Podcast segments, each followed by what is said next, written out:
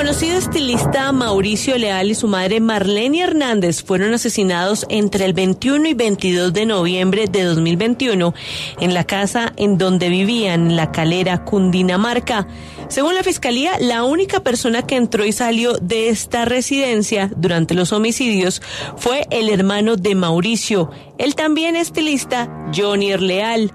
Los investigadores del CTI establecieron que Johnny le habría causado la muerte a su mamá con un cuchillo mientras ésta dormía.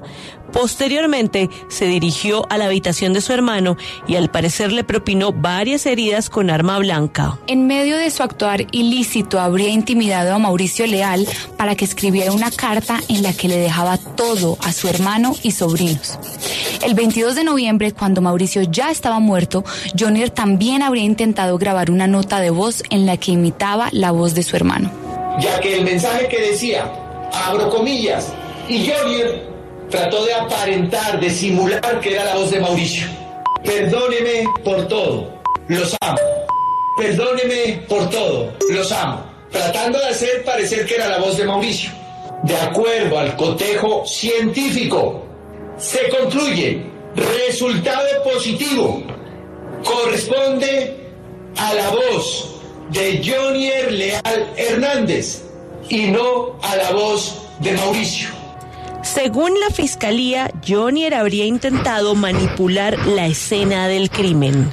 Terminados estos hechos macabros perpetrados por Jonier Rodolfo Leal Hernández, se encarga de modificar la escena, limpiándola a la misma, sacando a su vez elementos de lencería y otros de la residencia, y traslada el cuerpo de la señora Marlene Hernández Tavares desde el tercer subnivel de la habitación hasta la habitación donde se encontraba Mauricio y donde fueron hallados estos dos cuerpos sin vida. Y utiliza guantes para teletransportar la evidencia. Durante la audiencia, los fiscales probaron que Johnny Leal le dio nueve pastillas de sopiclona a su hermano para ponerlo en un estado de indefensión. Colocaste a tu hermano en un estado de indefensión flagrante dándole a ingerir más de nueve pastillas de sopiclona.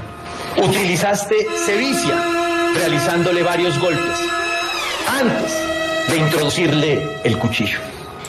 Tras ser capturado y al ver el contundente material probatorio de los fiscales, Jonier decidió aceptar cargos y declararse culpable. He tomado una decisión súper importante y muy personal.